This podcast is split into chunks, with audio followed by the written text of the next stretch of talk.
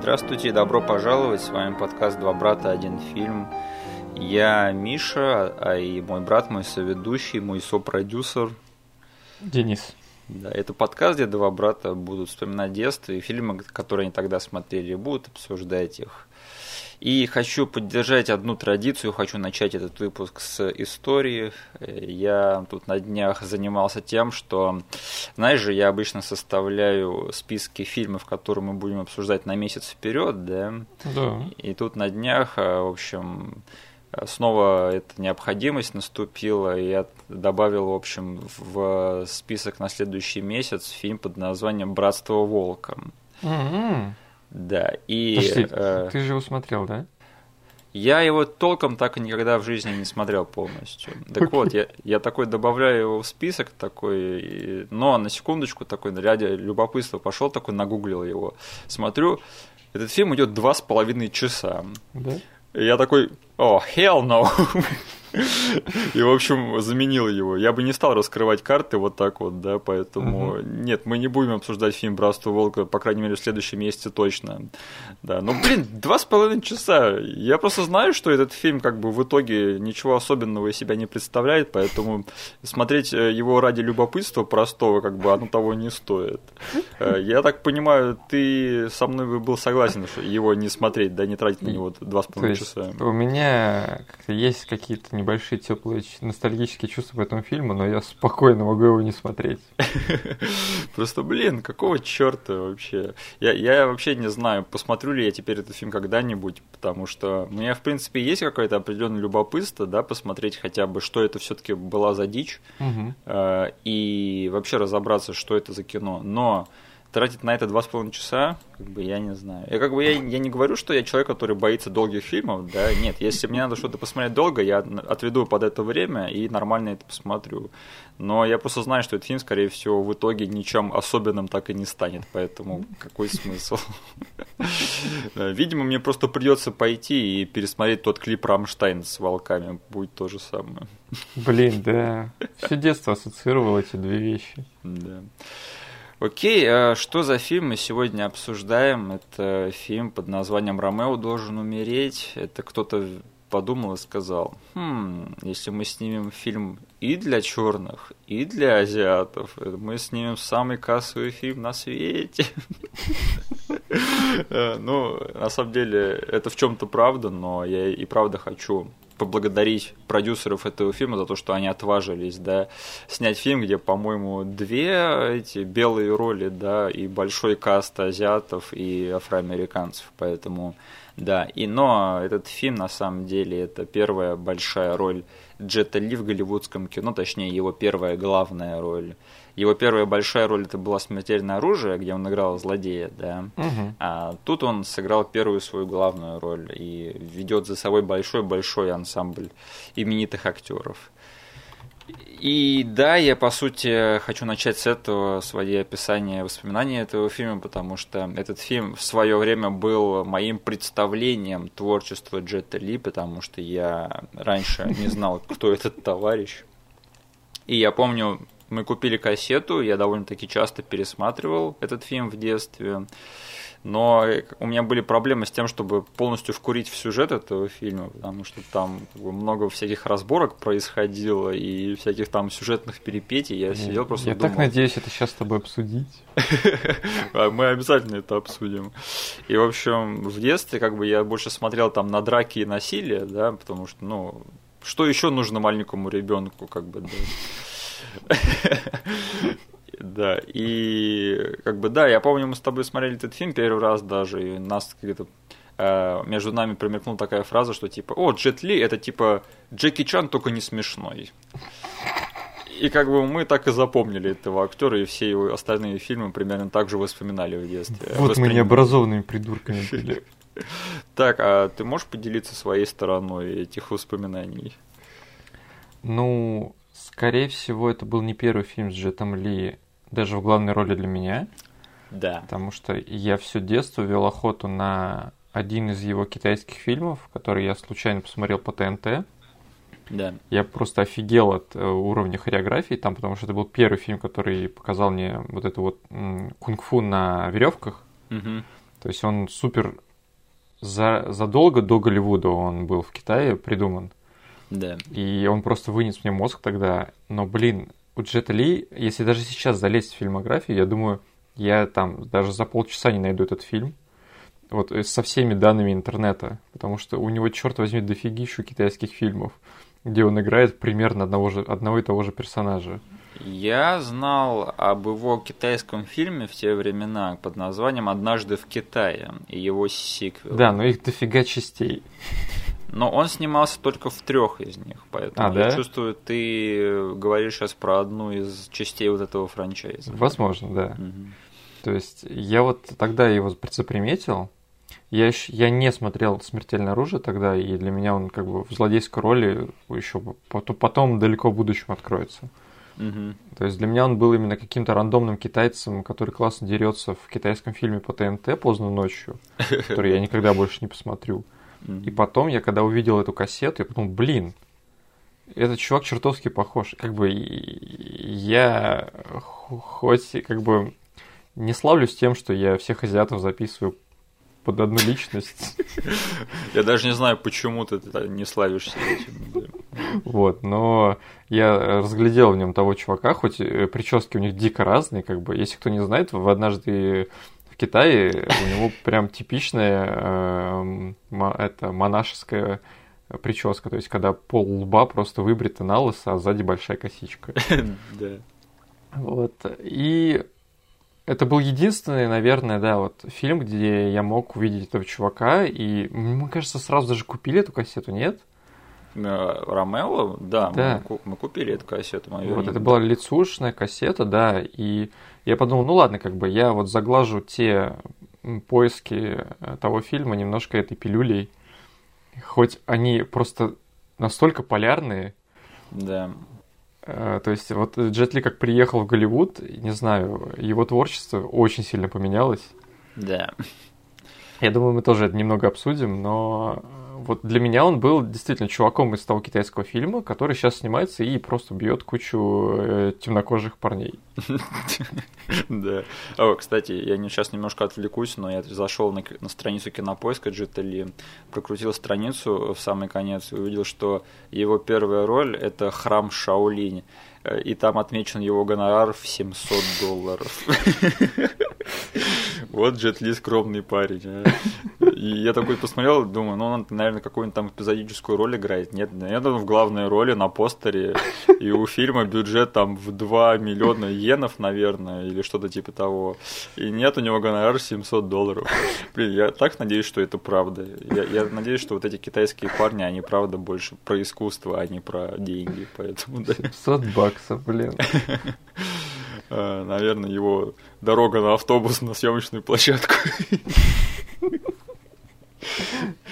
Э, На самом деле, я хотел сказать, что, блин, возможно, это мои просто воспоминания из детства, но я так скажу, что самый сильный фильм из карьеры Джета Ли уже в его там э, международном периоде, это, наве- наверное, для меня до сих пор «Поцелуй дракона», потому что я помню, что там хотя бы какая-то жесть была, и этот фильм мне, по крайней мере, запомнился, потому что, ну, Ромео должен умереть, мы сейчас про него еще поговорим, но, блин, противостояние... э, I'm Yulo, I'm nobody's bitch. Подожди, а ты «Поцелуй дракона» давно не смотрел, да? Я его посмотрел, по-моему, один раз, когда мы брали тогда его тоже на кассете в прокат. Э, Тоже во времена, когда мы первый раз посмотрели Ромео. И вроде бы я полностью его больше не видел. Может быть, еще раз потом по телеку, но не более, да. М. Ну и я не смотрел ни от колыбели до могилы, я не смотрел Дэнни Цепной пес, я не смотрел Бесстрашного, Войну не смотрел, Запретное царство не смотрел, Э, Мумию смотрел, она хуже, чем Поцелуй дракона, да. Ну и неудержимый, я все-таки считаю, что он там его очень сильно недоиспользовали во всех трех частях, О, поэтому мне особо нечего сказать.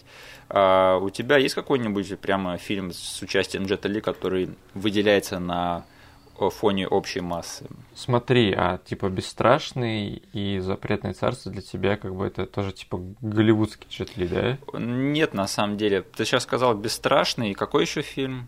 Э, «Запретное царство».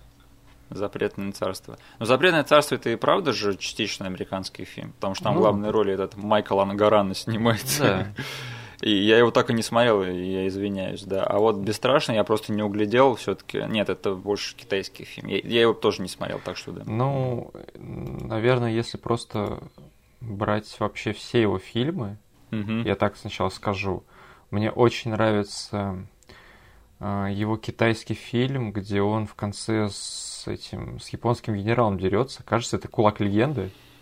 А это не герой, нет? Нет, нет, нет. Герой это это классика, да, то есть, но «Кулак легенды» для него у меня специальное место, если просто офигенный фильм, где есть просто очень офигенная драка в стиле Ипмана, где этот, э, он дерется с кучей этих тайквандистов японских. Прикольно. А потом в конце дерется с японским генералом. То есть, э, мне кажется, он даже там играет того же персонажа, который играет Донни Йен, но если я ничего не путаю. А как ты посмотрел этот фильм? А, у меня был, был странный период в жизни, когда я просто качал все фильмы с боевыми искусствами. Я в тот же момент посмотрел этот флешпоинт с Донни Йеном, Э, и SPL с Донни Йеном, то есть я тогда просто искал э, драки крутые на Ютубе и качал фильмы. Понятно, да, я чувствую, я тоже пойду сейчас ознакомлюсь с фильмом «Кулак легенды», потому что ты меня заинтересовал. Да, конечно же, герой, угу. это у меня прям топ-топовый с Джетом Ли, потому что там и сюжет офигенный, и драки офигенные, как бы, и визуал, это прям, наверное, самый офигенный, вот объективно фильм Джета Ли для меня. Понятно. Но он нифига не голливудский, а из голливудских, блин, ты вот сказал, ни Дэнни Цепной Пес, ни от колыбели до могилы, это все тоже мимо меня прошло. Ага. И, блин, ладно, я просто для, для разнообразия все-таки скажу, что «Запретное царство» мне в свое время понравилось, когда я его смотрел, но я его не пересмотрел ни разу после этого. Но он мне показался забавным. Окей, а как же «Противостояние» нет? А, нет. Я, короче, я подглядел одним глазком, когда смотрели у меня в семье этот фильм, и я понял, что лучше мне его полностью не пересматривать. Пусть он останется таким же нормальным в моей голове. Cut my life into pieces. Блин, да. Блин, я помню, эм, твиттер Папы Роуч на какой-то твит э, такой истеричный Дональда Трампа, он ретвитнул и написал э, капсовыми буквами «Cut my life into pieces». Что? Ну, там Дональд Трамп э, твитнул что-то такое истеричное в своей манере, и твиттер Папа Роуч зарепостнул, и там вот этими большими буквами написал «Cut my life into pieces. This is my last resort». Ой, блин. Блин, я рад, что у этих чуваков есть чувство юмора по отношению к собственному творчеству. а, окей, на самом деле, ну, примерно так э, этот фильм «Ромео должен умереть» и появился на свет, потому что Продюсером «Смертельного оружия 4» был Джоэл Силвер, человек, который сформировал, по сути, образ боевика в 80-х и 90-х. Э, то есть он там крепкого орешка продюсировал, еще много чего. И он, по-моему, и есть чувак, который изобрел вот эту вот формулу сценариев боевиков, где типа каждые 10 страниц должно что-то происходить, что-то драматичное и большое. Да. И, в общем, к концу 90-х у него уже было такое ощущение, что как бы в эти боевики надо вдохнуть какую-то новую жизнь, потому что они все были одинаковыми. И вот э, он начал как бы интегрировать э, азиатскую культуру в э, большое американское кино. И это на самом деле интересно, потому что Джоэл Сильвер, он также был продюсером «Матрицы», поэтому неудивительно, что Вачовским так легко было его убедить, там, вот, пойти и натренировать актеров для этого фильма нормально, да, чтобы mm-hmm. нормально драки поставить. И да, Джоэл Сильвер, то есть он а, привез э, Джета Ли из э, Гонконга или из Китая, где он там был, а, в этот э, из Китая, извините. И, в общем, он его снял в «Смертельном оружии 4», они там сработались, и Джоэл Сиверл такой подумал, ну, в общем, ты звезда типа лидингмен в Китае, тебе сейчас будешь, в общем, ты будешь этим лидингменом в Голливуде. И таким образом появился «Ромео должен умереть». Это первый э, фильм, где Джет Ли играет Э, главную роль в голливудском фильме. Uh, да, они наняли этого Анджея Бортковяка снимать uh, фильм на постановку. Если что, это бывший оператор, который uh, тоже в 90-х снимал очень много боевиков именно с точки зрения... Ну, он там был оператором. И он был оператором на съемках фильма «Скорость» и «Смертельном оружии 4», где опять же были Джоэл Сильвелл и Джет Ли. Угу. Поэтому имеет смысл, что они его наняли. И да, фильм стал хитом, на самом деле он окупился вот в больше, чем три раза, поэтому все выгорело, все, все ставки были сделаны правильно. И я на самом деле так подумал, что вот этот фильм вышел через год после «Матрицы», но он очень такой матричный в своей съемке, да, то есть там видно, что они тоже вот э, интегрируют вот эту вот всю азиатскую культуру и снимают все в таком вот именно той манере, которую снимали э, в те времена. Все так круто, да, и под такую музычку все так выглядит. Короче, короче, дух матрицы определенно витает в этом фильме. Да? И я так думаю, блин, если бы этот фильм вышел пораньше, то, может быть, его помнили как фильм, который, типа, революционировал голливудские боевики, или он бы вызвал примерно такую же реакцию и остался бы фильмом, где, типа, были прикольные драки. Угу. Потому что все фильмы этой волны, которые вышли после «Матрицы», они сейчас помнятся именно как фильмы, которые, типа, ну, отпочковались от именно этого движения. Но, блин, если бы Ромео был, э, вышел бы чуть пораньше, кто знает, кто знает. Я во всем этом вижу такую иронию, что Был, короче, китайский кинематограф обособленный, который только гики смотрели с его вот этим вот э, стилем драк на веревках, да? Да. Потом Вачовски проперлись от этого, утащили это в Голливуд, угу. и все типа им приписали лавры этого изобретения. Хотя на самом деле это была волна целая. Да, потом в Голливуд приезжает чувак, который прям был у истоков этого же жанра в Гонконге, в Китае, да? Да. Снимается в фильме, и все говорят, это он снял фильм в стиле Матрицы.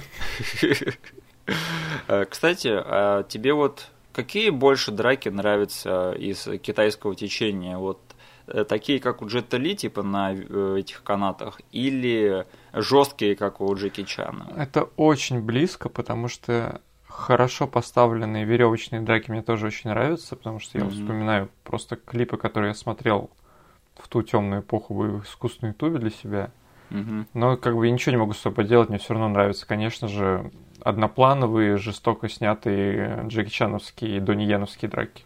Mm-hmm. Я сейчас, кстати, мы все это говорим, я понимаю, почему Джет Ли и Джеки Чан особо-то друг с другом не работали, потому что у них абсолютно какие-то свои стили, да. Да? А Донни Ян, где во всем этом, он и так, и так может, что ли? На самом деле, он, он очень аккуратно использует тросы. Угу. Они вот даже в трилогии, или это уже тетралогия, я не помню, какая там часть вышла сейчас выслана. Франчайз, франчайз. Да, даже там используются тут как бы эти тросы, но они просто немножечко подчеркнуть именно силу ударов там или немного неестественность движения показать. Как, например, хотя вот у Джетали, там в той же серии «Однажды в Китае», угу. они прям супер выпукло показывают, что чувак прям почти летает. Ну, близко к этому, что показали в «Крадущемся тигре», «Сдаешься в драконе». То есть, когда это прям мифо- мифологические какие-то драки, угу. а вот у Дони Е, мне кажется, нашел вот хороший такой э, с, как бы полутон, угу. когда он очень близок к Джеки Чану, к ему вот этому жесткому стилю, когда ты прям видишь, как каждый удар приземляется человеку там в лицо или в тело, но когда нужно немного подчеркнуть, трос можно спокойно задействовать. Блин, я, конечно, возможно, сейчас не снискаю популярность этими словами, но я все-таки э, сто процентов за стиль Джеки Чана, потому mm-hmm. что я вот даже когда смотрел в прошлом году «Крадущегося тигра», меня даже там вот эти вот тросовые драки немножечко э, вывели из себя. Mm-hmm. Мне их смотреть на самом деле не совсем прикольно. Возможно, я просто не видел какие-то лучшие образчики, образчики вот этого вот стиля, но, в общем, я думаю, мне еще надо будет ознакомиться со всем этим, да. Mm-hmm. И последнее, что надо сказать по поводу истории создания «Ромео должен умереть», это что вся эта команда очень хорошо сработалась, и через пару лет они сняли новый фильм все вместе, и этот Джоэл Сильвер, и Бортковяк, и Джет Ли, и даже DMX. И так появился на свет фильм, который ни ты, ни я до сих пор не смотрели. Это фильм «От колыбели до могилы». Что, кстати, блин, может быть, все таки стоит, да, а то, ну, не знаю. DMX в роли экшен-героя, мне кажется, это уже стоит э, цены за билет. Мы потом, не знаю, я хотел чуть позже это обсудить, но вот ага.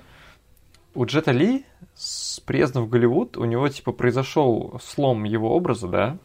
Да. Потому что просто если посмотреть на его типичную вот э, архироль в его китайских фильмах, ага. а потом вот то, что из него продюсеры в Голливуде лепили, это прям как бы две такие противоположности, и я до сих пор не могу прийти в себя, когда вижу, например, вот посмотри просто на постер, на постер фильма «От колыбели до могилы». Я сейчас смотрю на него. Вот как бы, мне кажется, это вот пик его вот этого образа, который пытались слепить те продюсеры, и они, наверное, поняли, что ладно, что-то мы тут перегибаем, надо сваливать отсюда. Меня вот немного, меня кукожит от всего этого немного. Ну, так я понимаешь, ты голливудский продюсер, тебе надо продать вот этого вот азиата, да, типа, ну, ну что типа сделать? Ну, азиаты, они, они, наверное, такие же, как и черные, да, давайте это все под одно, как там рэпа накидаем, ему дадим черного напарника, в общем, пускай вот будет как, как черная культура, только с азиатом, да. Вот что было в «Поцелуе дракона» хорошо, то есть там действительно был, блин, просто суровый азиат, который умеет нападать всем. И он действительно, у него были какие-то, не знаю, более приземленные вот все эмоции, реакции, mm-hmm. и как бы, не знаю, это мне гораздо ближе тот образ. Но насколько я помню, а, «Поцелуй дракона» это какой-то полуевропейский фильм, да? Поцелуй дракона, да, это же чуть ли там, там все действие во Франции происходит, да, и да. злодей там главный этот самый э, европейский. Не, на самом деле поцелуй дракона, блин, стоит его как-нибудь ревизитнуть, скажем так. Угу. Кстати, да, еще воссоединение э, от колыбели до могилы. Они сработали с Энтони Андерсоном, тоже его туда позвали. О, мы поговорим об этом персонаже, надеюсь. Об этом персонаже. Я на самом деле видел э, драку финальную из, э, из колыбели до могилы между Джетом Ли и Марком Дакаскасом. На самом деле она довольно-таки неплохая. Да, я тоже не натыкался. Но сам фильм мне как-то смотреть так и не хочется. Но не знаю, это все-таки DMX. Э, вот, блин, я когда увидел его в фильме «Ромео должен умереть», да, я, блин, просто так подумал. Я сразу представил себе контракт, который он составил на участие в этом фильме. Типа, я, конечно, напишу вам несколько песен для саундтрека, да, но только при условии, что я появлюсь там в эпизодической роли, у меня в руках будет огромный автомат, и я все свои реплики скажу рэпом. Только тогда я буду писать саундтрек к вашему фильму. Убивают не пушки, убивают придурки. А, блин, что случилось с DMX? X gonna give it to you. You gonna give it to you. Окей, okay, значит, Ромео должен умереть. Это такая вольная, наверное, адаптация Ромео и Джульетты. Ну, очень-очень вольная. То есть там вот за основу взята только вот эта вот э, как бы основная какая-то фабула того, что существуют две враждующие группировки. В данном случае это группировка азиатских преступников и группировка афроамериканских преступников. И они не могут поделить между собой порт, я так правильно все понял, да? Да. В общем, и что происходит, в общем, в этом замесе оказывается один из, в общем, сыновей главы азиатской группировки и дочка главы афроамериканской группировки, и у них завязываются там отношения, но еще что немаловажно, весь этот сюжет э, закручивается на истории мести за одного из, в общем, детей этого главаря азиатской группировки. В общем, э, я сейчас только, только попытался войти в эти воды, да, и уже начинаю спотыкаться, потому что тут трехэтажный, блин, сюжет. Э, и на самом деле, что мне больше всего понравилось в этом фильме, это, опять же, смешение вот этой афроамериканской и азиатской культуры, которая, на мой взгляд, в принципе, удалась, и мне было интересно на это посмотреть, потому что, блин, ну подумай об этом. В этом фильме, по-моему, две э, роли, да, для белых актеров э, с репликами. Один это курьер, который приносит бомбу в начале, а второй вот этот вот бизнесмен, который там появляется изредка совсем. Да? А все остальное это и правда актеры азиаты и актеры афроамериканцы. На самом деле да. то, что они вот отважились на такой вот э, гэмбл, как говорится, и что он окупился, мне кажется, это прикольно. И блин, если бы этот фильм вышел сегодня, то он бы автоматически просто выиграл бы Оскар, на самом деле. Это была вторая зеленая книга, да? Да, да, это... Это была бы еще лучше, чем зеленая книга, да. В общем, да, на, на самом деле, что я сразу скажу, это что мне фильм понравился. Я заходил в него, в просмотр его довольно с заниженными ожиданиями, я не совсем понимал, чего ожидать, и я так довольно осторожно к нему подходил, мне было любопытно все равно узнать, что я вам сейчас подумаю. Но в итоге я как-то на самом деле поймал себя неожиданно, что я наслаждаюсь просмотром, и что мне на самом деле эти все бандитские разборки мне, в принципе, всем нравятся. И мне, главное, больше всего понравился каст этого фильма. И даже не побоюсь этого слова, персонажи мне его понравились. А подожди, пока ты далеко не убежал, а в детстве у тебя какое мнение было об этом фильме? А, ну, я говорю, я смотрел на насилие и драки. Только, то есть, э, ты как бы совсем не, не очень хорошо транслировал, сейчас э, транслировал свое мнение из детства об этом фильме во взрослую жизнь, да? Мне нравилось его настроение, понимаешь, оно все было такое голливудское, такое все прямо глянцевое. Ну вот то, как фильмы тогда и снимались. Там ну музычка ну, да. всегда была такая, э, люди харизматичные, интересные в этом фильме снялись. Поэтому я просто смотрел это так, ну, прикольно. Но, как бы, что происходит в плане сюжета, я всегда просто сидел и думал, типа, чё? И у меня до сих пор примерно то же самое впечатление, и мы сейчас э, попробуем в этом всем разобраться. Ну, как бы вот все вот это настроение и тот факт, что они прямо вот взяли, э, ну, актеров, наверное, которым они не совсем доверяли, да, потому что Джет Ли это все-таки как бы его первая большая роль в голливудском кино, и они взяли на вторую большую роль это Алия, певица, да, да угу. которой с нами уже больше нет, к сожалению. Угу. И э, они поступили на самом деле правильно, они взяли и окружили их прямо большим таким составом нормальных харизматичных актеров, то есть там вот э, Исайя Вашингтон на самом деле э, мне всегда нравился как актер. Э, Делрой Линда, блин, на него приятно смотреть. Вот этот вот чувак Рассел Вонг, которого я почему-то больше не видел, который играет Кая, да. Да. Блин, ну, прикольный чувак, почему я на самом деле не видел его больше в других фильмах? Угу. Поэтому мне вот все это понравилось, и вот понравились какие-то вот, ну, персонажи на самом деле харизматичные такие, то есть вот это вот, они прикольно обрисовали обе группировки и их иерархию, скажем так. Да. И я на самом деле всем этим насладился, как бы. Ну и на самом деле э, я был удивлен тем, что Алия, да, сама королева проклятых наша, э, на самом деле она неплохая актриса, как мне показалось по этому фильму. Это было большим удивлением для меня, потому что я совершенно забыл, у нее есть как бы очень такая драматичная роль, где прям да. ей на отку подданная где ей нужно было тащить на себе все эмоции, как бы весь перформанс. Я забыл совершенно про эту сцену, и да. когда она началась, я такой, блин, сейчас, короче, полетит какая-нибудь, наверное, отстойная игра. Но, слушай, она вытащила ее. Не, на самом деле, вот э, Джет Ли в этом фильме, он немножечко такой стоический, ну, как и ему и полагается, да. да. Они пытаются им проплести какую-никакую химию, да, но вот больше я скажу, что эмоционально этот фильм она тащит на себе. Да. И я, на самом деле, был еще в большем шоке, когда я увидел, что ей на момент съемок этого фильма было всего 20 лет. Да.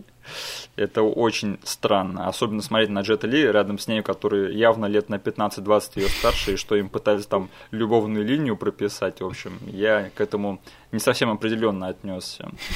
Но вот э, их пейринг для меня в какой-то степени все-таки сработал, да. Другое дело, я бы, конечно, все-таки хотел, чтобы персонаж Триш ее больше вплели в сюжет, потому что вот она как бы просто вот реально болтается, ее персонаж. Он просто вот ее постоянно втягивает в, в эту сюжетную линию, да, хотя она особо никакой большой роли в ней не играет. Да, она не было, кажется, ни одного момента, где она прям повлияла на то, что продвинуть сюжет. Да, да. И, кстати, я сказал про этого актера Исайя Вашингтон, который мне раньше нравился, да. Ты mm-hmm. знаешь, э, что в реальности он не очень хороший чувак? Я ничего про него не знаю. Просто он в свое время был популярен тем, что он снимался в сериале что-то страсть, как-то анатомия страсти, вот, ага. вот, да. И его уволили в третьем сезоне, потому что он назвал своего коллегу по съемкам на слово F. Mm. Да. И э, на Ютубе можно посмотреть момент э, во время вручения премии «Золотой глобус», когда они после вручения этой премии на пресс-конференции стоят. И их там спрашивают э, про этот момент, короче.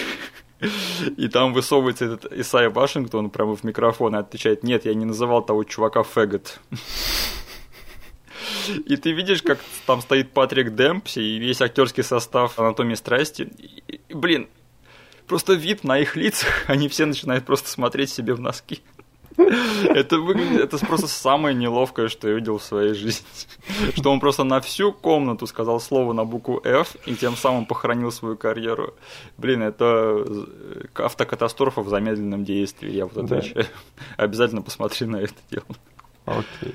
Да. У меня такой вопрос по касту. Смотри, угу. считаешь ли ты это упущенной возможностью иметь в этом фильме еще и Сэма Джексона? Ну, блин. Вместо какого-нибудь актера или... Просто знаешь, если мне кто-то приходит, вот представь, я какой-то чел в Голливуде, да, и мне mm-hmm. чувак пишет фильм, где, понимаешь, у нас есть как бы порт, который делит азиатская группировка и азиатская и группировка афроамериканцев. Угу. Ну вот кто у тебя будет сразу в шорт-листе на роли афроамериканца? Делрой Линдо. Неужели ты Сэма Джексона пропустишь? Ну, блин, я на самом деле скажу, что вот э, роль, которую, наверное, мог бы сыграть э, Сэм Джексон, это ее играет Делрой Линдо, да, и, не знаю, мне было на него просто приятно смотреть. Мне всегда, э, я всегда наслаждаюсь присутствием этого актера в кино, так что да. Да, я хотел спросить в первую очередь, как тебе драки в этом фильме? Ох, смешано. Да, извини, перебью сразу, но скажу, что я на самом деле, на удивление, наверное, наименее всего насладился этим аспектом этого фильма вот при просмотре сейчас. Но я насладился всем остальным почему-то. Да, то есть, мне кажется, они все-таки не совсем тогда поняли, как обращаться с этой вот матрично-подобной структурой драк. Да. Потому что они в таком реалистичном, казалось бы, фильме, да, где да. там идет серьезная разборка, блин, про какие-то документы, про покупку недвижимости. Я бы даже нормально отнес, если бы он немножечко тут и там взлетал и просто что-то кунг-фуское показывал. Но он тут просто какую-то фантастику творит, и, и у тебя мозг просто отказывается в это верить, потому что там законы физики просто на 300% нарушаются.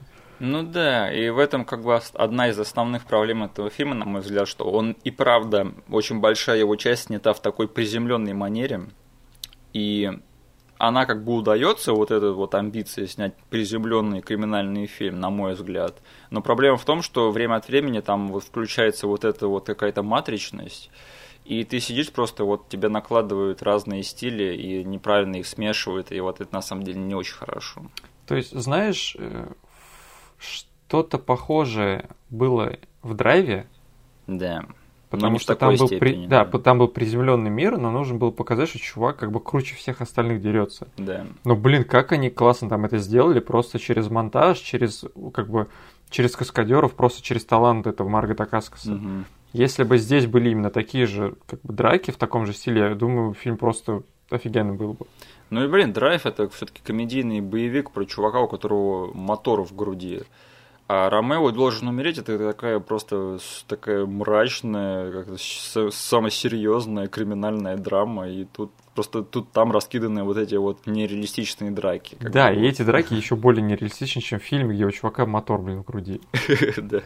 На самом деле, судя по тому, что я видел, они усвоили свой урок в колыбели э, до могилы, и там сделали фильм намного более таким выпуклым, и поэтому драки там тоже э, смотрелись более так ровно, чем uh-huh. здесь. Окей, тогда давай попробуем все-таки окончательно разобраться в сюжете этого фильма, потому что ты в этом получше меня, как-то у тебя это, тебе это получается. Так что, значит, есть две группировки, как бы, и у одной из них убивают сына, так? Угу. У этой азиатской группировки. Угу. А, его брат, который сидит в тюрьме а, в Китае, он об этом узнает, и он типа отсиживает срок за своего отца и за своего брата, он взял вину на себя, при том, что он бывший полицейский. Да. Он берет, узнает эту новость, э, сбегает из этой тюрьмы просто как два пальца.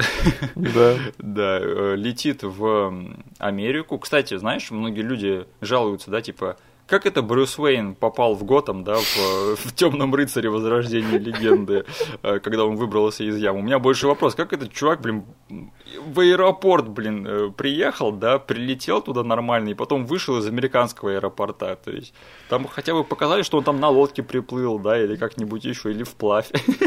да. Как тебе сказать? В детстве я тоже думал об этом. Да. То есть не знаю почему, но я уже тогда сомневался насчет реалистичности всего вот этого путешествия его, да, через океан. Да. Но сейчас я для себя объясню, знаешь, это как? Ну. Кажется, тот охранник все-таки решил большую сумму потратить на скачки. Не, может быть, Джет Ли, его персонаж на самом деле не врал ему про скачки, да, он и правда узнал, типа, на кого там надо стоять. Надо этот в боквилл снять, да, про то, как он э, тусит очень долго в Гонконге, поднимается там по баблу и только после этого летит уже в Л.А. Просто он беглый преступник, он не может просто прийти и сесть в аэропорт, сесть там на самолет и прилететь в США, как бы это не так происходит. А виза? Какие там отношения между Китаем и э, Америкой в плане виз? Не буду, не буду даже сейчас пытаться предсказать, буду, скорее всего, не прав. Короче, Джет Ли, он прилетает в Америку и начинает расследовать убийство своего брата. Угу. Параллельно развивается вот это вот трехэтажный сюжет э, про криминальные разборки – убивают сына а, этой черной группировки тоже. Угу. И в конце концов оказывается, что сына азиатской группировки убил сам отец и его подручный, а сына черной группировки убил кто? Такой же подручный, только с черной группировки, я правильно Мак. понял? Мак. Мак. Да. Айсайя Вашингтон. Да. Лучший друг всех геев. Да. Так вот, а, зачем они убивали своих сыновей? Блин, это главный вопрос у меня к фильму, блин, потому что это знаешь, как бы сценарий пишешь, тебе нужно вот какое-то в первом акте совершить действие, которое будет таким катализатором выступать, да, чтобы дальше сюжет крутился. Я как профессиональный сценарист да. тебе, тебе скажу, это называется inciting incident. Вот, да. да. И знаешь, когда этот inciting incident по итогу оказывается никак не связан с основной сюжетной линией, ты как бы сидишь в конце и немножко разочарован. Ага. Потому, что, да, я да. честно пытался связать две этих вещи, как типа убийство. И да хватит их называть сыновьями группировки. Ну, блин, окей. Вот. Э, У них были имена, черт возьми, да. Да, я, то есть, в детстве я думал, что они все, это все связано, это какой-то глобальный сюжет, я просто слишком туп. Да. И сейчас я до последнего сидел и ждал, что сейчас Джет Ли придет к этому Каю, да. и тот ему типа какой-то мастер-план вывалит. Да. Но нет, он просто говорит, да я его убил, потому что он, блин, он был слишком незрелым. Вот у обоих группировок, точнее, у глав этих группировок, у них намечаются сделки с этим белым бизнесменом, да? Да. И я так понял, они оба хотят легализовать свой бизнес тем самым. Ну, как, смотри, э, я, блин, только сейчас посмотрев, понял, что это чуваки из НФЛ, блин. Я в детстве думал, что это просто белый гангстер. Это, черт возьми, национальная футбольная лига американская. Звучит короче, все правильно. Да, короче, это как РФПЛ, вот наша российская футбольная премьер-лига бы просто была бы, э, вела бы переговоры с мафиози, блин. Ух уж эти 90-е. Да, вот, короче, НФЛ хотят построить в порту стадион. Им это кажется просто максимально профитным местом, и они просто очень хотят это место. Но так сложилось, что четыре, как бы, как это, четыре квартала, он вроде говорил, да? Да. Четыре квартала принадлежат темнокожим, четыре э, азиатам, и обе эти группировки, они как бы криминальные. Да. И им нужно каким-то образом завладеть правами на эти участки. И у китайцев, у них как бы свой путь. Они даже легализовать не хотят, они просто хотят продать его за бабло. Угу. Но так да. как там все распределено между не- несколькими семьями, поэтому там в очень мелком монтаже показывают, как китайцы тут и там просто убивают этих чуваков и угу. э, начинают владеть их, об... э, их этим территорией. Это когда он их в фургоне, да, на... через мясорубку? Во-первых, сначала Кай одних чуваков взорвал на судне, Ага, да, да. А да. потом они порезали их в каком-то мясном фургоне. Да. И вот этими двумя мелкими сценами нам показали, как китайцы типа начинают э, подгребать под себя территорию. Угу. Это типа одна половина. дока, э, доков. Вторая половина доков, там Делора Линдо, он действительно хочет по-честному поговорить со всеми своими партнерами и купить у них эти, э, их территорию. Да. И он, типа, сказал своему подручному Маку, типа, парень, разберись с этим, как бы, все по чесноку, чтобы все было, никого не, не обидеть, пожалуйста, я тебе вверяю это дело. Но тот чел берет и на стороне, он как бы угрожает им. Он их убивает, он им грозит расправой и просто Э, как-то под дулом пистолета заставляет их один за другого подписывать эти бумаги на владение. Это когда он приходит к чуваку и пытается его скормить раком. Крабом, да, пугает чувака, который ловит крабов крабами. Блин, извини, я тебя перебью, может быть, я собью немножечко, но вот там момент, когда он это чувака пытается скормить крабом, а потом э, его отпускает, и он ему говорит, типа, ты что, совсем спятил? Что он в дубляже сказал? Э, смотри, э, в дубляже он ему отвечает, переживешь. А, а в оригинале он от, сказал, я смогу с этим жить. Он сказал, да, переживу. Да. А у нас сказали, типа, переживешь. Блин. Да, так что, да. Продолжай. То есть и Долоро Линда хочет все это по легальному, но у него тоже там за спиной всякие мутки мутятся. Да. И все идет к финальной встрече, когда это НФЛовец, он типа созывает сначала китайцев, забирает их долю да. порта спокойно, они не парясь, э, типа отдают ему деньги, эти документы на владение, получают деньги и уходят с этой встречи. И Делрой Линда тоже заходит за ними на эту же встречу уже с своими документами, но у него есть еще другой план, потому чтобы шантажировать этих НФЛовцев, чтобы они ввели его в совет директоров, и дальше он имел долю во всем этом бизнесе. Mm-hmm.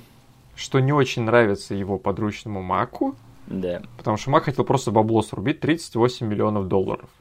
И он, типа, говорит, ты либо берешь эти деньги, либо я твою дочку сейчас замочу. Да, и, блин, вот этот весь сюжет, я его рассказал, не затронув ни одного из сыновей, которых убили по ходу фильма. Да, значит, э, в итоге оказывается, что мы уже сказали, что первого сына убили, потому что он, типа, был Луз Кенноном, да, он... С занозой в заднице, да. С занозой в заднице. А Мак убил сына Делроя Линда, чтобы навести стрелки на азиатскую группировку, я так понял.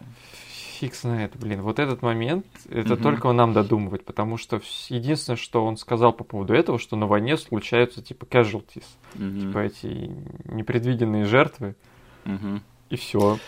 В общем, Какая у меня основная проблема с этим сюжетом? Вот мы сейчас с тобой очень долго его рассказывали, рассказывали, да. На самом деле э, все это скатывается в конце концов в обыкновенную историю про месть, потому что там Джет Ли просто приходит и э, мстит вот этому Каю за то, что он убил его брата, ну и там частично мстит своему отцу, да. Но отец его сам застреливается в итоге. Угу. Блин, этот фильм, на самом деле, был на расстоянии одной переписки сценария от того, чтобы быть просто шедевром, на мой взгляд, потому что если бы этот фильм э, закончился не вот одним поединком двух чуваков, а вот ты не смотрел фильм «Это дурацкая любовь»? Это как она в оригинале? Crazy Stupid Love с Райаном Гослингом, Стивом Карлом и Эммой Стоун. А, нет, его не смотрел. Ну, короче, это фильм, в котором тоже ведется очень много сюжетных линий друг с другом, а потом все они сходятся в, в одной большой семейной разборке, которая просто феерична. Прикольно. И, блин, на самом деле, прикинь, если бы Ромео должен, был, должен умереть был бы таким же фильмом, только где у всех были пушки, и все бы знали, как драться. Ну да. Блин, у тебя есть две офигенные, типа, колоритные группировки. Да. И ты, блин, не использовал этот, этот как бы, случай просто свести их в одной какой-нибудь, э, не знаю, либо на складе, либо в каком-нибудь доме шикарном, и просто устроить накинуть там дерьма на, на вентилятор и просто заставить их разбираться. То есть мы бы даже простили вот этот вот странный момент, где он убивает сына Делроя Линда, да, без какой-либо причины. Да? Э, если бы это все к чему-то свелось в итоге бы. Но вот есть вот эти вот э, сюжетные линии, их много, и э, каждый персонаж там интересный по-своему, и актеры хорошие, и типа рассказывается история этих двух семей. И тот факт, что это потом не сводится в одной большой просто разборе, в одном большом разборе полетов, как бы, блин, ну это такое большое упущение, на мой взгляд. Это было бы так феерично, и на самом деле такой фильм точно надо снять. Просто у этих ребят была возможность, они ей не воспользовались. Причем вот этот вот здоровенный кусок фильма про раздел порта, да. его кульминацией э, в его кульминации не участвует наш главный герой. Да. То есть это как бы уже говорит о том, насколько отстойно написан этот сценарий, потому что Джет Ли там не сделал ничего, он в конце просто прибежал, пожал руку умирающему Делрою Линде, и все. Мне, кстати, интересно, вот как они писали этот сценарий, потому что у него три автора сценария указано. Мне вообще интересно, может быть, это изначально был другой фильм, и они просто взяли, например, левый сценарий и переписали его под боевик с Джетом Ли. Чем больше я думаю, тем больше я вижу просто два отдельных фильма в этом всем.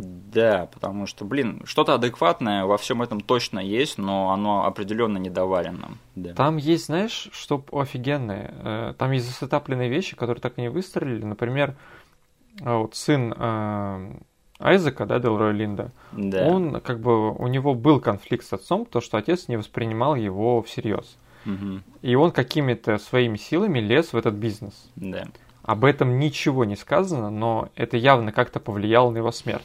Ох, а, да. У, ребё... у этого, у сына э, китайского чувака Мгм. По, у него тоже были какие-то наметки на то, чтобы сыграть типа по-большому, потому что он там прятал какую-то инфу от своего отца в своей трости. Да. Это тоже никак не выстрелило. И, и мне кажется, типа, я уже додумываю, конечно, за создателей, но мне кажется, что эти два сына на стороне что-то мутили по тому, чтобы а, избавить эм, как бы этот район от войны между этими двумя группировками. Потому что такая одна фраза проскользнула, что как бы этому молодому китайцу, ему как бы не нравится вся эта фигня, и он хо- хотел бы все это прикрыть.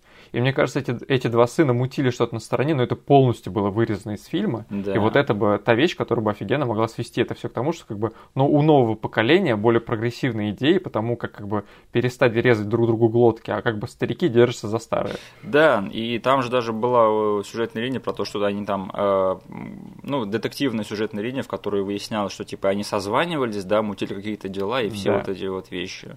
Но, опять же, это странно, потому что эти оба сына, они выставлены в фильме как два долботряса, и я не совсем готов поверить вот во все то, что они, типа нормальное, адекватное будущее этих двух семей. Да, потому что, например, вот э, китаец умирает почти в самом начале, он, у него там есть сцена, где он просто каким-то засранцем выставлен, потом он умирает, а вот э, сын э, темнокожего чувака, он у него есть, типа, момент, где он должен раскрыть все свои гениальные планы, но он в этот момент накуренный и ведет себя Да. как торчок и просто какую-то дичь несет. Так что, опять же, возможно, они тоже посмотрели типа на эту сюжетную линию, такие, нет, давайте мы не будем сильно углубляться в эти все вещи, да. Окей, тогда на самом деле я последнее, что скажу, это фильм, который мы с тобой сейчас обсудили, да, то есть фильм, в котором э, много сюжетных линий, они все выливаются в большую э, криминальную разборку с перестрелками и драками. На самом деле это фильм без лица.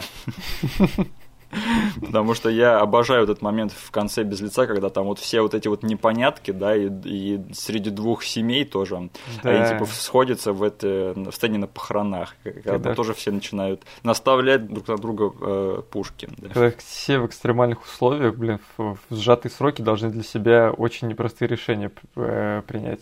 Да, да, вот это мы сейчас описали фильм без лица. И э, там эти раскрытые тоже э, разницы между двумя семействами получше, и непонимание между ними тоже намного больше, намного Да. интереснее. Так, а последнее, что скажу по сюжету, это что у этого фильма была альтернативная концовка, в котором э, главный герой Джет Ли, которого зовут э, Акбар, Да, Акбар. Э, В общем, где Хан. Акбар, э, хан, да, хан, где хан и Триш должны были поцеловаться. Слава богу, они этого не сделали. Ты говоришь нет романсу, да? Ну, и только из-за того, что Мгм. у этого фильма не получилось сыграть в химию между этими персонажами и все. Ну окей. То есть э, я бы, я вот нормально воспринял то, что сейчас они показали там, да, потому что я как бы вижу, у этой пары, может быть, есть будущее, но им как бы еще работать и работать. А как бы за вот эти вот час 50 минут они Да. не показали мне какой-то рост в их паре, чтобы был эм, поцелуй заслуженным. Я говорю тоже нет, потому что я очень сильно жду большого голливудского фильма, где а, в главных ролях будет привлекательный мужчина и привлекательная женщина, и у которых как бы сложится ничего, кроме дружбы. Они даже в конце уходят, знаешь, это как-то... Они обнялись как друзьяшки и пошли. Да, да. Мне нравится, что вот э, главные герои, они а, может быть, немножко выставлены, как что ведет все к тому, что будет какой-то романс, да, нет, они остаются просто друзьями. Мне на самом деле такое нравится, и вот, я, да. я, я бы больше хотел видеть этого в большом кино. Это было довольно комфортно тоже, потому что у них э, не только симпатия была единственной точкой соприкосновения, да, у них да. была еще вот эта вот общая потеря. Да. То есть там с определенного момента они оба начинают скорбить и скорбить, и как бы вот это вот чувство, которое они разделяют, их как бы объединяет, и они вдвоем просто с головой погружаются в это расследование.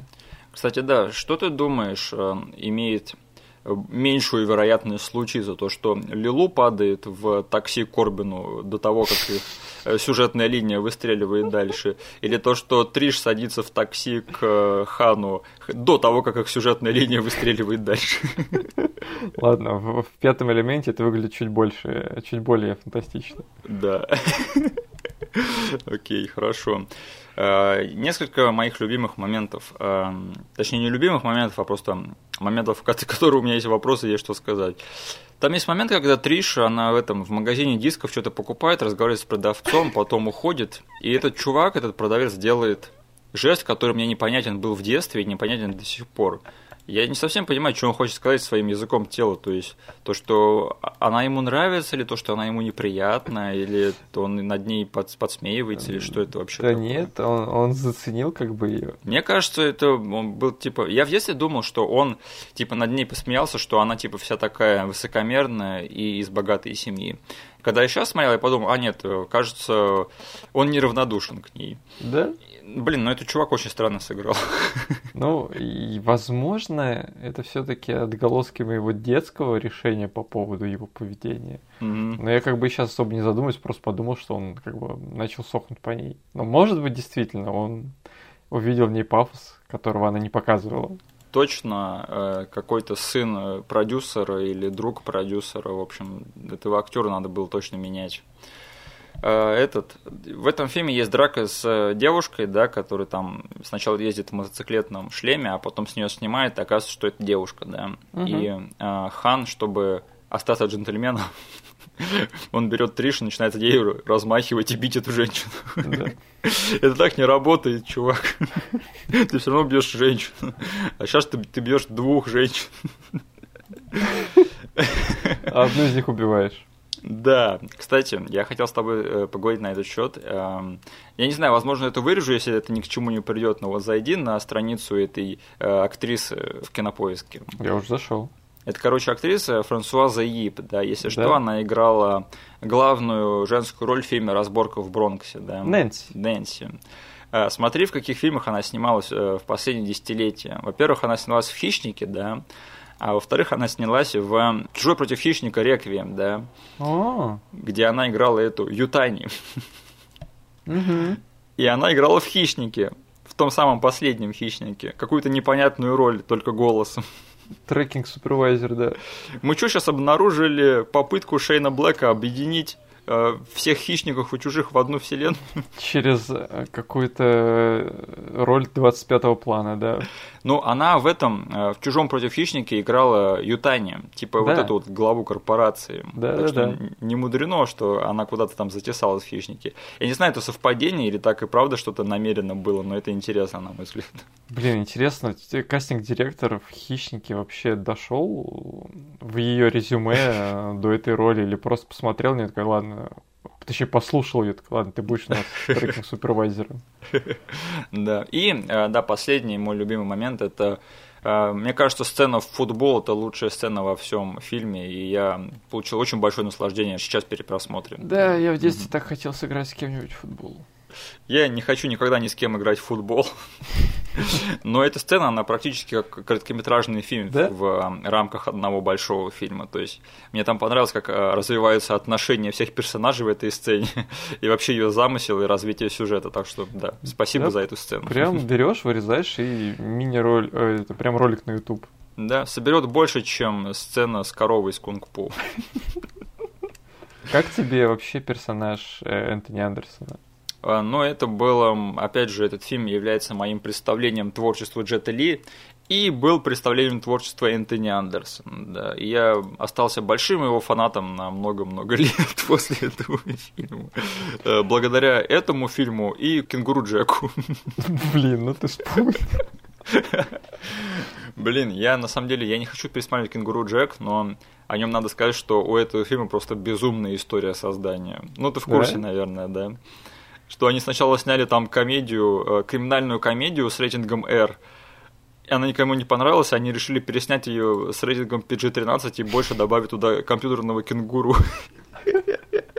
Блин, а кажется, у кого-то был обзор, где это рассказал. У нас также критика была. Да, мне какие-то фантомные да. воспоминания сейчас после того, как ты рассказал это.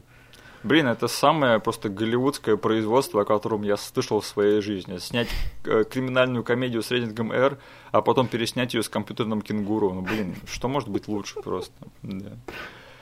А, что насчет Энтони Андерсона в Ромео должен умереть? Димсон. У меня он, что в детстве, что сейчас, я вот не знаю, как относиться к этому персонажу, потому что он вроде бы как бы комик-релив. Да. Но с другой стороны, он выставлен полнейшим козлом.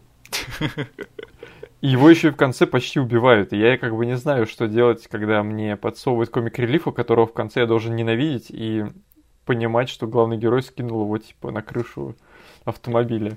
Я, кстати, в детстве всегда думал, что он его убивает. Но, но тут да. я посмотрел, нет, на самом деле он его, скорее всего, просто покалечил. Да. да. Ну вот, я не часто встречал такого персонажа, которого сначала, типа, должен вызывать мне смех, а потом я должен его ненавидеть, типа, такой сказать, да, сбрось его вниз. Не, а, я знаю, это этот, Салли из команды. Да? Да. Как, как э, помнишь, когда я обещал тебе, что убью тебя последним? Да. Да, Матрикс, ты, ты мне это обещал. Я солгал. То есть это Салли, которого все-таки убили последним, да? Да. Да. Забавный ты парень, Салли, ты мне нравишься, поэтому я тебя последним убью. Великий фильм Джона Мактирнана, да? Окей, а у тебя есть какие-нибудь э, моменты, которые ты бы хотел еще обсудить? Э, а, у меня есть момент, который... Ну, то есть ты покрыл большую часть из них, да. но, блин, я вот только при просмотре сейчас заметил офигенно смешной момент, от которого, блин, я, я должен с тобой этим поделиться. Ты помнишь, а, вот третьяктовую разборку с этими белыми чуваками, НФЛовцами, да, когда да, Мак да. А, признается во всем перед Делором Линда. Да, и выглядит при этом, как, не знаю, шафт какой-то, вот, который в гей-клуб собрался. И потом, типа, Делора Линд задает ему ключевой вопрос, типа, значит, ты убил моего сына, и он, типа, просто какую-то общую фразу и намекает, что да. Ага. И вот помнишь, как Делора Линда среагировал? Э, нет. Он бросился на него и начал душить. А, и там началась эта музычка, да? И это просто самый странный выбор музыки для сцены, когда разъяренный отец душит убийцу своего сына. Мы просто в последнее время еще с тобой обсуждали фильмы вот тех времен. И я так вот сидел, думаю, это откуда музычка? Из Экс против Север или из экстремалов сейчас играет? тоже такое было впечатление. Блин, ну, а, вот какая музыка я хочу, чтобы играла на моих похоронах. Просто это так выбило меня из фильма. Я так сидел, такой, что происходит, блин, у меня что-то на фоне запустилось, блин, какая-то музыка. Не, ладно бы они там начали кунг-фу разборку, да? Да. Но этот, э, то, что он кинулся его душить, это, это было странно. Кстати, помнишь, э, в первой драке в клубе, да, там на этого Рассела Вонга, на Кая, на него выскакивают несколько танцоров диска с кунг-фу приемом. Я вообще хотел немного, да, обсудить этот, этот клуб, Ага. Он типа появляется в этом фильме два раза. Во второй раз это его грехи не сильно видны. Да. Но в открывающей сцене, господи, это просто самый странный клуб в мире, потому с самыми странными людьми в нем. Там на танцполе просто такое разношерстная, такая разношерстная толпа. Блин, да. не, не могу поверить, что э, DMX как-то наваривается на всем этом, держа такой отстойный клуб у себя. Ну, X gonna give it to you. Gonna да. give it to you. И это единственный момент в фильме, где э, афроамериканцы, типа, умеют, знают кунг-фу. Да. Потому что в, остальные моменты они выставлены чуваками такими, ну, просто грубой силой берут и не знают ничего, но тут просто на него выходит три темнокожих парня, которые встают в кунг-фуистскую стойку, один из них в диско э, по реке. Да. Это очень странно, блин. Это чуваки, которые явно прибежали сейчас из фильма Диско Godfather. Да, и или я думал, что какого-то черного динамита включил, блин. Эй, чувак, что тут происходит? Они тут варят ангельскую пыль, да? А, ангельскую пыль. Чувак, я тебе помогу, давай с тобой разберемся. На самом деле, если так посмотреть на историю Black Exploitation, да, Мгм. то становится понятно, что почему-то афроамериканцы очень сильно любят фильмы про кунг-фу. Да.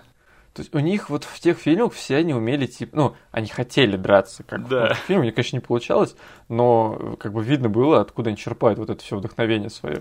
Поэтому неудивительно, что вот появились фильмы наподобие «Ро- «Ромео должен умереть» и, и этот «От колыбели до могилы», потому что это просто звездный час афро-кунг-фуистики. Да.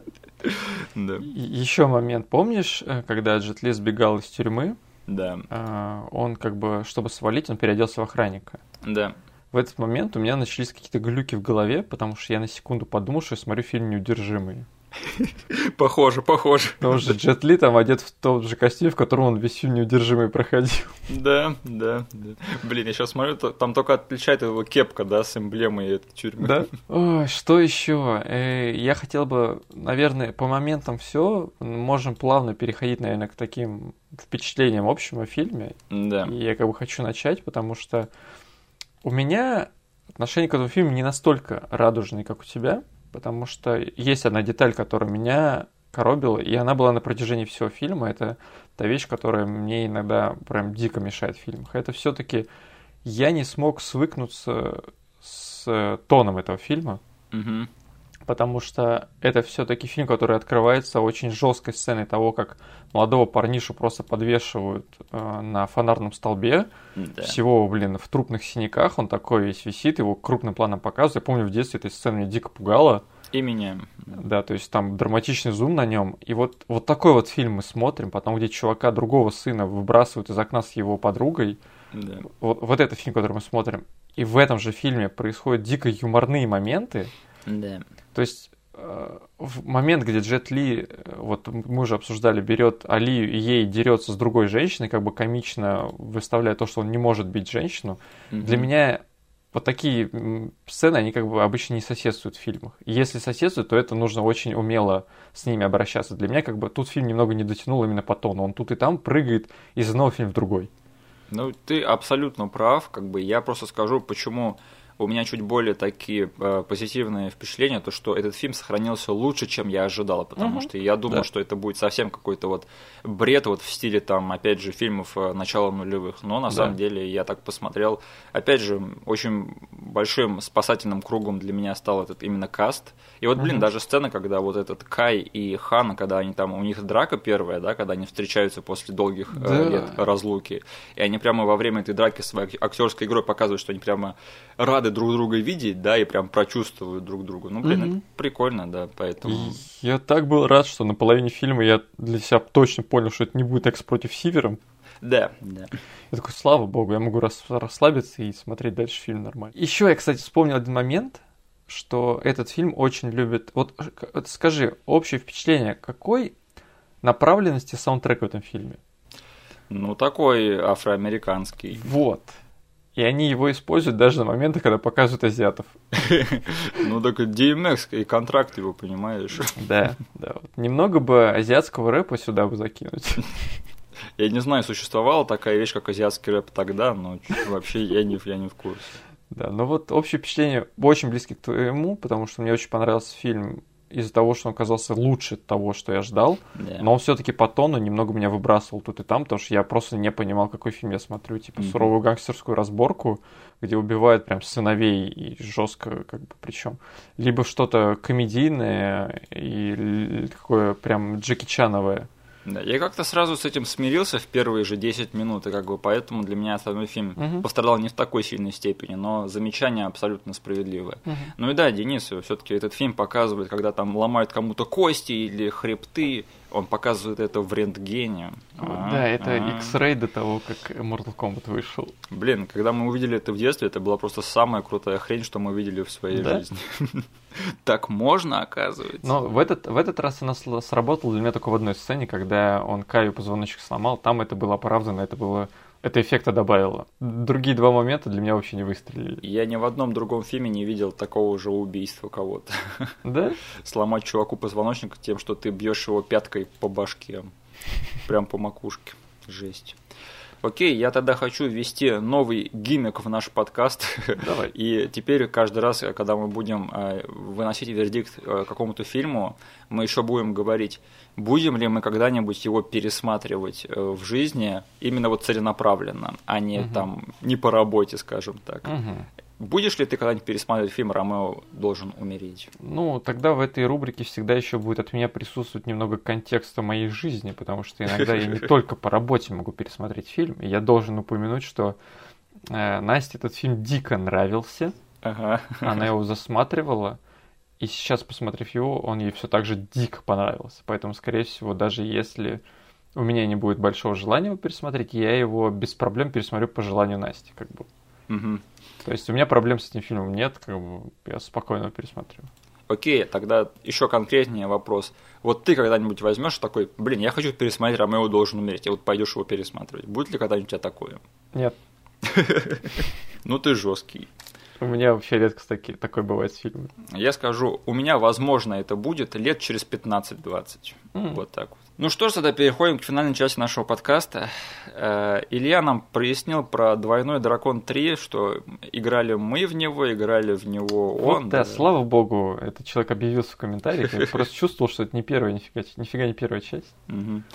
И я чувствую, это, это все играли в, ней, в нее тогда, да, потому что я Да? вообще, наверное... Единственная другая часть Double Dragon, с которой я знаком, это Double Dragon и эти Battletoads. Да. Что, кстати, жалко такого фильма не сняли, я до сих Вот. пор жду. Знаешь, вот мы с тобой обсуждали, да, что в «Двойной дракон» намутили сверх меры всего странного. Да. Вот, знаешь, вот в этой вселенной из-за этого всего, всей радиации, я бы, наверное, нормально воспринял, если бы две радиоактивные жабы внезапно появились и пошли с ними мочить Кога-Шуку. Блин, а этот, э, представь, Батл Тодзов, которых э, сделали бы в той же стилистике, в которой сделали черепашек э, вот э, в Да. том фильме, в костюмах. Да-да-да. Блин, это сработало бы вот в, в антураже этого фильма. Что может быть лучше, да, просто исполнение детской мечты. Так, э, Настя сегодня утром написала, что, во-первых, ей понравился фильм, я так и не понял, ей понравился «Двойной дракон»? Да, просто ты там сказал фразу, что э, любой человек, которому не понрав- понравится фильм, он будет неадекватен. А, окей, окей, я, я не хотел настолько буквально затронуть чье-то чувство, да, но окей, если понравился фильм, то я, в принципе, это более или менее понимаю. Мне тоже в какой-то степени понравился этот фильм, Мгм. я посмеялся хорошо. Да, а дальше был просто от нее то, что она может как бы посоветовать нам посмотреть фильм из ее детства. Экстази. Да. Э, Мне, кстати, показалось это странным, потому что фильм, э, этот, э, точнее, тот, кто порекомендовал мне фильм «Экстази», это был ты. Мгм. Так что мне так мне не совсем понятно, как ты до сих пор не смотрел этот фильм, или ты его не, просто не помнишь. Кажется, я его смотрел, ну, сейчас почти рандомно скажу, но я его по телеку посмотрел процентов на 65. Так. То есть, и вот по этим 65% я составил какое-то мнение на все годы вперед, то есть об этом Мгм. фильме, и советовал его только по этим 65% просмотренным. Я помню, ты его точно мне порекомендовал, и я только из-за тебя его посмотрел. И, и я даже его пересматривал, так что это неплохое кино. Да. Мгм. Окей, тогда я думаю, на этом все. Спасибо. А, стоп. Это на этом не все. что, что я делаю, да. На следующей неделе мы объявим охоту на одного бешеного бельгийца. Отличная подсказка. да. Так что пишите в комментах и пишите мне, если вы угадали, какой фильм мы будем обсуждать на следующей неделе. Так что да, на этом все. Спасибо, что нас слушали. Увидимся и услышимся в следующий раз. Всем пока. Всем пока.